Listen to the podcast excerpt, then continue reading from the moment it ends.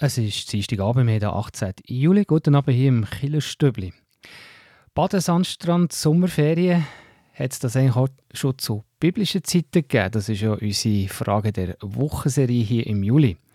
Und wie hat es eigentlich Jesus mit dem Sonnenschutz gehabt? Das ist die Frage der Woche heute, die ich im Heilsarmee-Offizier Andreas Dummer stellen Und dann geht es heute auch noch um Jugendliche, die immer mehr Stress haben.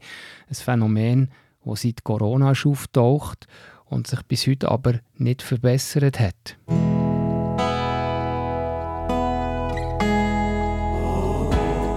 Beo Kirchenstibli Nachrichten, kurz und bindig.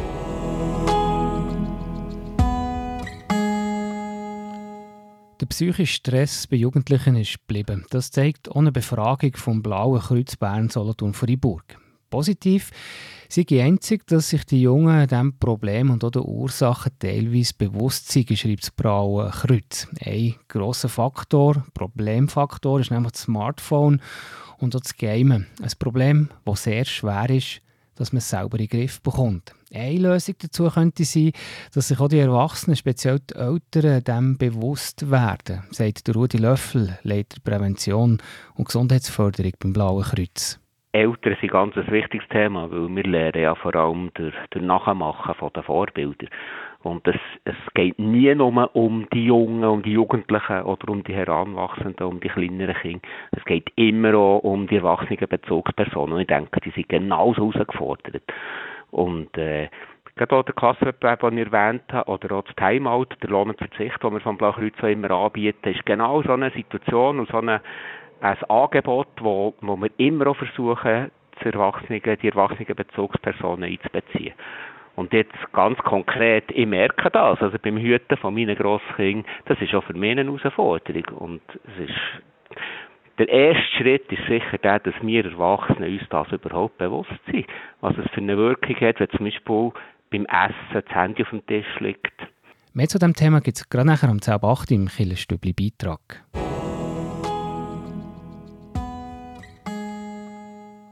Zwei Berner paddeln aktuell die ganze Aare ab, von der Aarenschlucht bis nach Koblenz. Mit dieser Aktion wollen sie Geld sammeln für das Alani Kinderhospiz. Das Hospiz soll in Bern auf einem umgebauten Bauernhof aufgehen nächstes Jahr.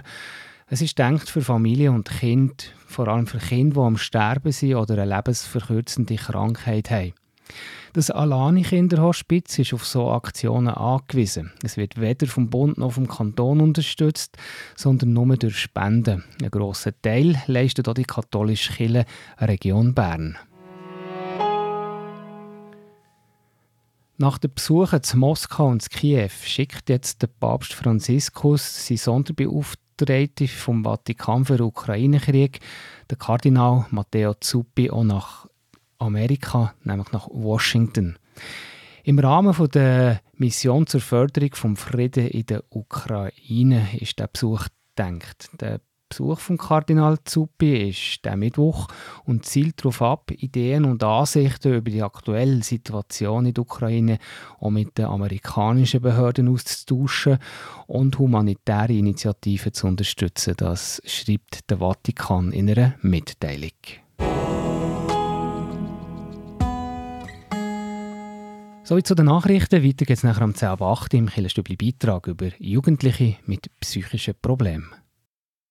Jugendliche haben mehr Stress, ein Phänomen, das man seit Corona kennt. Aber es ist ein Phänomen, das noch immer aktuell und akut ist. Das zeigt auch eine Befragung vom Blauen Kreuz.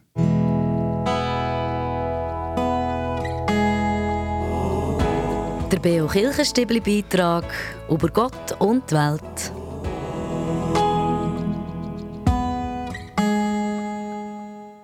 Stress bei Jungen, es ist ein Thema, das, wie gesagt, seit Corona auch vermehrt im Fokus ist. Das Phänomen ist aber geblieben. Ich habe mit dem Rudi Löffel geredet, er ist Leiter Prävention und Gesundheitsförderung beim Blauen Kreuz Bern, Solothurn, Freiburg. Und zuerst mal wollte ich wissen, was sind eigentlich die Gründe für den psychischen Stress bei den Jungen? Ich denke, es hat mehrere Gründe. Einer ist sicher schon der, dass jetzt während der letzten drei Jahre das Thema so ein bisschen stärker ist in den Medien gesehen und da ist man vielleicht auch ein bisschen sensibilisiert und schaut ein besser bei sich selber her. Ich denke, das hat auch eine Rolle gespielt. Aber dann zeigen ja die Antworten von diesen rund 900 Schülerinnen und Schülern, die wir immer nach unseren äh, Präventionsworkshops befragen, äh, dass sie eigentlich sehr, sehr gut auf Gründe herweisen bei sich selber, und das finde ich sehr positiv, wie differenziert das die Jungen sind. Äh, rund, rund ein Drittel von allen, die etwas angekreuzt haben, geben an, dass ein, ho ein hoher Smartphone- und Gamekonsum äh, bei ihnen ein wichtiges Thema ist und dass das kann Stress auslösen wenn man ständig auf allen Kanälen online ist und immer mit zehn Leuten chatten ist und überall auch, auch noch Likes sich holen äh, scheint mir sehr, sehr klar. Sicher etwas, was eher sich auch noch verstärkt hat in den letzten Jahren. Ja. Und auch ganz viele, auch fast ein Drittel hat angekreuzt, dass ihnen äh, mehr Natur, mehr Zeit draussen würde gut tun. Und ich denke, das ist gerade der andere Grund, der ja auch stark vielleicht mit dem zusammenhängt. Je, je mehr man am, am Handy hängt, je mehr man am Gamen ist, desto weniger ist man draussen, ist man am Bewegen, ist in frischer Luft. Äh, richtig, ja. Was Sie, vielleicht auf das Handy kommen jetzt noch gerade, was was sind die Folgen davon, wenn man, wenn man so gestresst ist, vor allem gerade in diesem Alter, wo ja schon auch noch so eine entscheidende Lebensphase ist? Es ist sicher einfach ein, ein Unwohlsein. Es, ich denke, gerade wenn ich die sozialen Medien anschaue, dann hat es so viel damit zu tun mit Selbstbestätigung. Wenn, wenn man Zeug postet, dann muss man möglichst viel Likes haben, muss man möglichst viel Herzchen haben und so. Sonst hat man plötzlich Selbstzweifel oder Minderwertigkeitskomplex. Und, und dann ist das die, die Angst, etwas zu verpassen, wo, wo, denke ich, bei vielen ein Thema ist, ein Problem kann sein, wenn man eben nicht überall dabei ist, wenn man nicht alles mitbekommt, in jedem Chat dabei ist und auf allen, auf allen Kanälen immer präsent ist, äh, dann kann es sein, dass man plötzlich etwas nicht mitbekommt und dann plötzlich nicht mehr dazugehört oder irgendwie ausgrenzt sich fühlt. Und dann halt auch, es, es kann einfach auch mega nervös machen, es kann Schlaf kosten. Konzentration, die dann vielleicht darunter leidet und, und all diese Geschichten. Wir haben ja viel, äh, das Blaue Kreuz ist ja auch ein bisschen bekannt äh, bezüglich Rauschmittel, also mhm. Alkohol, mhm. Tabak, Drogen. Wenn man jetzt das vergleicht mit dem Handykonsum, könnte ich mir vorstellen, das ist wahrscheinlich noch fast schwieriger, auf ein Handy zu verzichten, als vielleicht sagen, ich trinke jetzt weniger oder kein Alkohol mehr oder höre auf mit Rauchen. Also in diesem Alter ist es klar, ja, weil da noch viel weniger getrunken wird, tendenziell weniger Nikotinabhängigkeit da ist als in der Erwachsenenwelt, ist sicher, äh, die Abhängigkeit vom Handy, von den Online-Medien ist ein grösseres Thema und darum ist für, äh, für ganz viele ist das eine unglaubliche Herausforderung. Wir haben zum Beispiel einen Klassenwettbewerb, wo wir, wo wir immer der, der Schulklasse auf der Oberstufe anbieten, wo sie zum Beispiel herausgefordert sind, äh, am Abend, glaube ab der 8. das Handy wegzulegen. Das ist eine, eine riesige Herausforderung. Und ich stelle mir schon vor, dass ähnlich wie für jemanden, der Zigaretten braucht oder der immer auch gerne Alkohol hat, dass der Verzicht auf das Handy, übrigens ist das nicht nur bei den Jungen so, oder eine zeitliche Einschränkung vom Handygebrauch, dass das heute auch fast die grösste Herausforderung ist in unserer Gesellschaft. Mhm.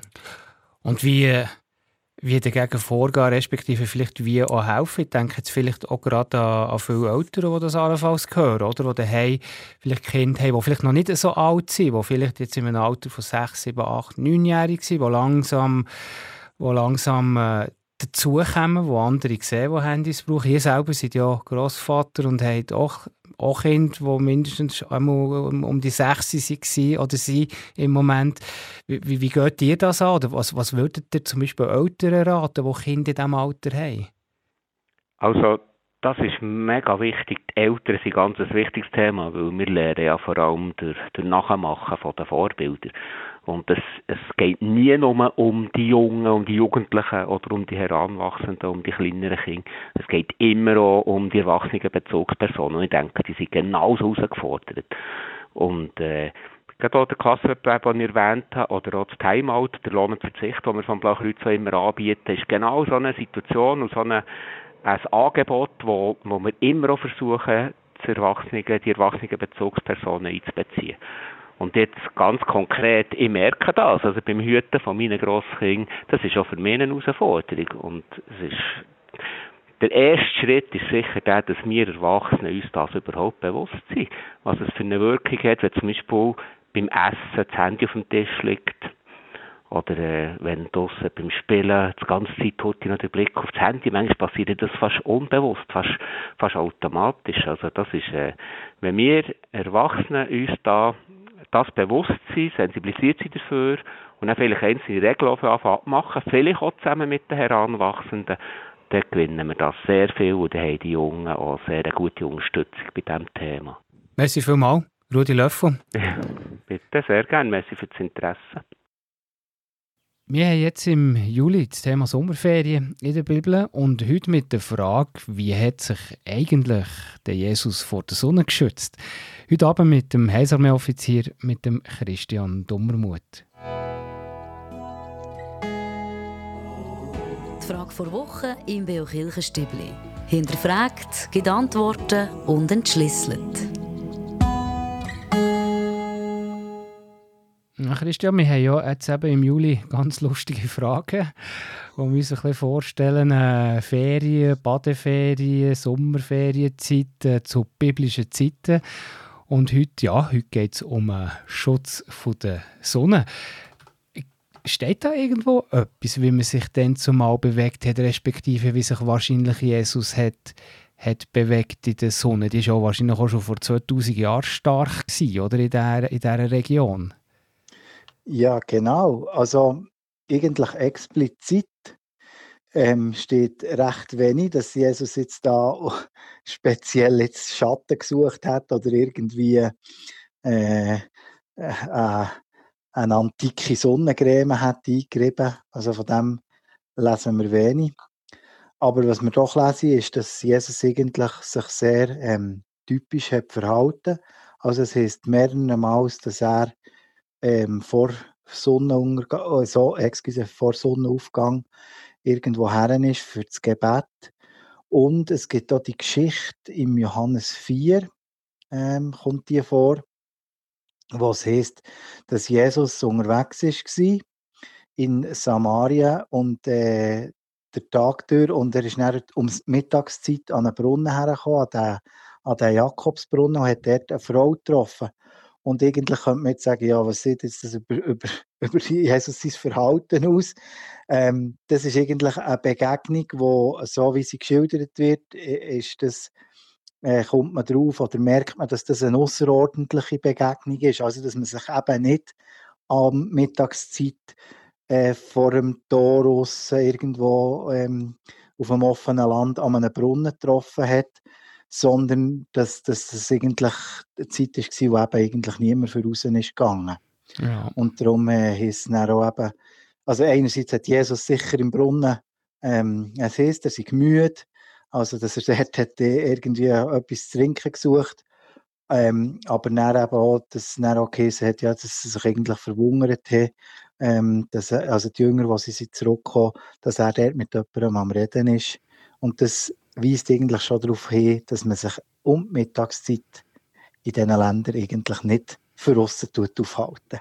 Also auch noch so wie heute. Weiss man vielleicht auch etwas, wie, wie man sich hat angelegt? Ich meine, man, ist, ist da irgendetwas beschrieben? Hat man irgendwie so wie heute im Nahen Osten so eben weisse, mhm. lange, wallende Kleider gehabt, vielleicht eine Turban für den Kopf zu schützen?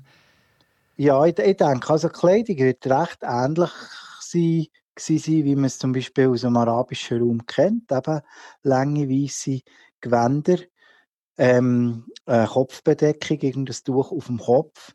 Und ähm, eben, es ist auch klar gewesen, dass man sich ähm, gerade als angesehener Mann oder wenn man einen gewissen Status hatte, dass man, dass man zum Beispiel nicht äh, gerannt hat, dass man, dass man die Beine entblößt hat, sondern dass der eigentlich der Körper ähm, völlig bedeckt war. Das ist ja zum Beispiel das, äh, das Außerordentliche oder das Spezielle in der Geschichte vom verlorenen Sohn. Da heisst ähm, der, verlor der, der Sohn hat irgendwann äh, den Eindruck gehabt, äh, hier in diesem fremden Land können er nicht mehr genug zu essen haben und sie ist dann hin zum Vater oder er gesagt, ich gehe hin zum Vater für äh, der geringste Arbeiter zu sein bei ihm. Und es heisst dann, dass der Vater auf ihn gewartet hat oder Ausschau gehalten hat und sobald er ihn hat gesehen, ist er auf ihn zugerannt. Also auch dort ist eigentlich wie, eine, wie ein mhm. Antibeispiel für zu zeigen, dass der Mann, dass das untypisch war, dass der gerannt ist, dass der eigentlich seinen Körper entblößt hat, weil er hat müssen den langen, den langen Umhang könnte man sagen, ein rockartiges Kleid, und mit dem kann man ja nicht so gut rennen. Dann tut er das hochraffen, klemmt es unter den Gurt und so kann er dann auch rennen. Und das ist eigentlich für einen angesehenen Landbesitzer, Grossgrundbesitzer eigentlich etwas, was man nicht macht. Also eben, man geht dem Schatten an, man tut den Körper bedeckt behalten mit langen Gewändern etc. und tut sich eigentlich mehr gemächlich fortbewegen. Ja, okay. Vielleicht zum Schluss, Christian, wenn wir jetzt ja eben im Juli immer ein bisschen darüber reden, äh, eben gibt äh, Sommerferien, Strände, wie hat man sich in der Bibel vielleicht so bewegt, wo, wo bewegen wir uns da eigentlich überhaupt, wenn wir jetzt das nach äh, heutigen Maßstäben anschauen? Also weißt du, in, in welchen Ländern oder Regionen ist Jesus unterwegs gewesen? Wenn man, wenn, ja. man, wenn, man, wenn man die heutigen Länder würde benennen Das hat sich ja schon verändert in den letzten 2000 Jahren. Genau, also es ist eigentlich so, dass man kann sagen ähm, das Gebiet um Jerusalem, ähm, das ist ja sehr umstritten mit, mit arabischen Ländern, Palästinensergebiet etc. und, und dem Staat Israel.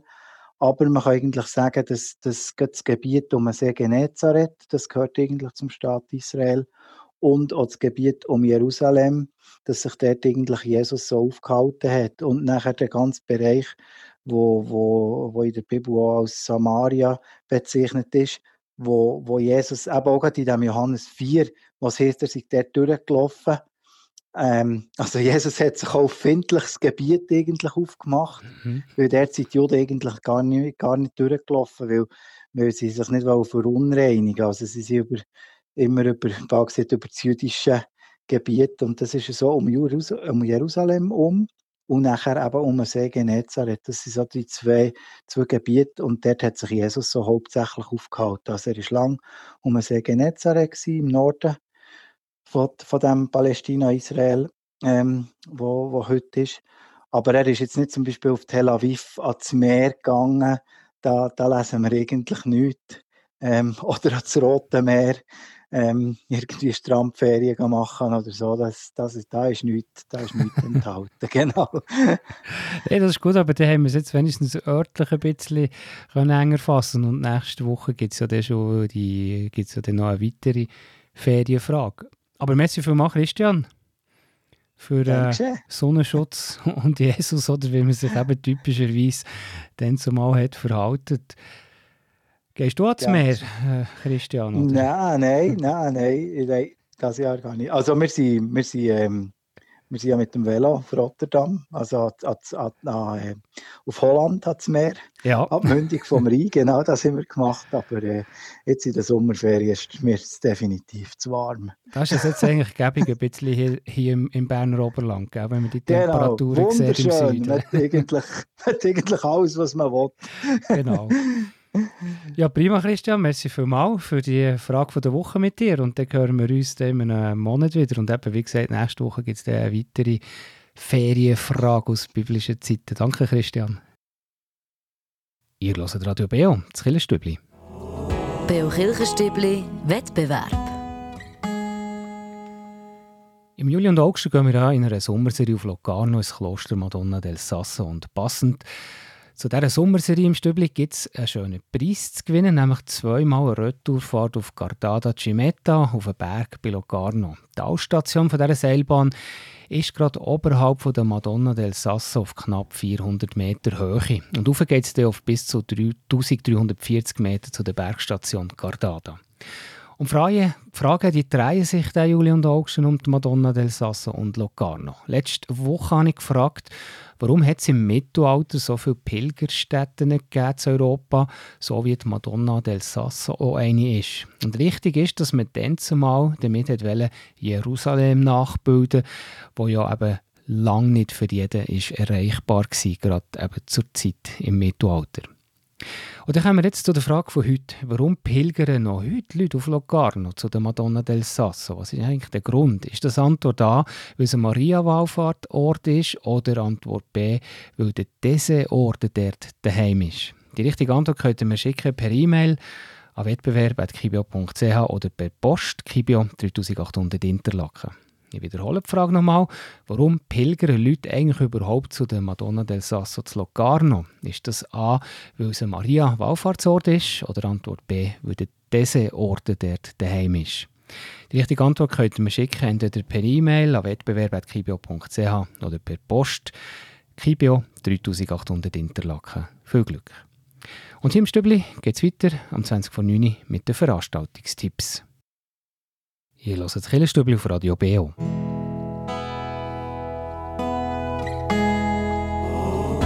Veranstaltungshinweis. Was läuft in Kirche und Gesellschaft?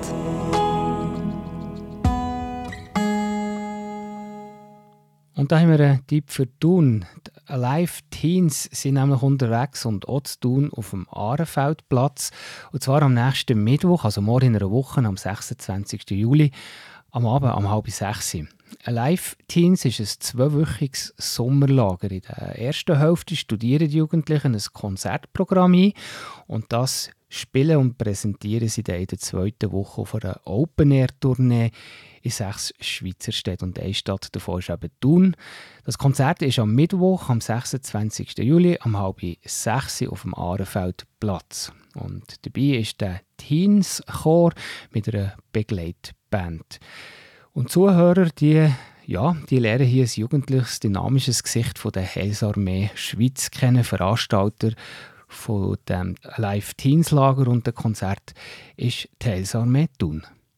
Und wenn ihr bei euch in der Kirchgemeinde äh, ein Event habt, zum Beispiel ein Konzert, schreibt mir doch eine E-Mail, redaktion.kibio.ch und wir erzählen hier davon. Früh aufstehen, um Kraft zu danken. Das ist der Kraftort heute mit der Marie-Louise.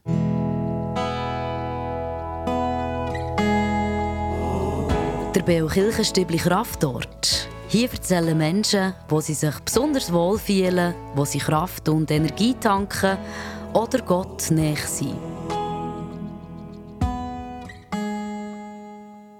Natur, Wanderungen in der Natur. Und ich freue mich immer sehr, wenn ich das am Sonntagmorgen früh zum Beispiel kann verbinden kann, indem ich ganz früh schon auf eine Wanderung gehe und unterwegs an einem Ort, an einem Waldrand, an einem schönen Platz die Laudes beten. Das war es vom Killenstübli heute Abend. Der Dienstagskillenabend auf Radio BO geht aber weiter und zwar geht nachher um 9 Uhr mit der Hintergrundsendung Killenfenster. Vor über zweieinhalbtausend Jahren ist das alamonische Tempel das erste Mal zerstört worden. Was ist eigentlich passiert im Jahr 586 vor Christus? Die erste Zerstörung von dem Tempel ist das zum Beispiel eine Strafe. Antworten hat Dorit Tempelmann im Killenfenster, gerade nachher um 9 Uhr. Und dann gibt es am Sonntagmorgen um 9 Uhr den BO Gottesdienst. Am nächsten Sonntag ist es ganz speziell, nämlich Bergpredigt auf, dem, auf der Jingle Mat. Es gehört zu der reformierten Kirchgemeinde Innertkirche. Predigt hat Marianne Niefeler-Blaser. Und am Mikrofon für heute Abend verabschiedet sich der Tobias Kilchör. Merci, dass ihr dabei gewesen. Euch wünsche ich ganz einen guten Abend und wir hören uns in einer Woche wieder.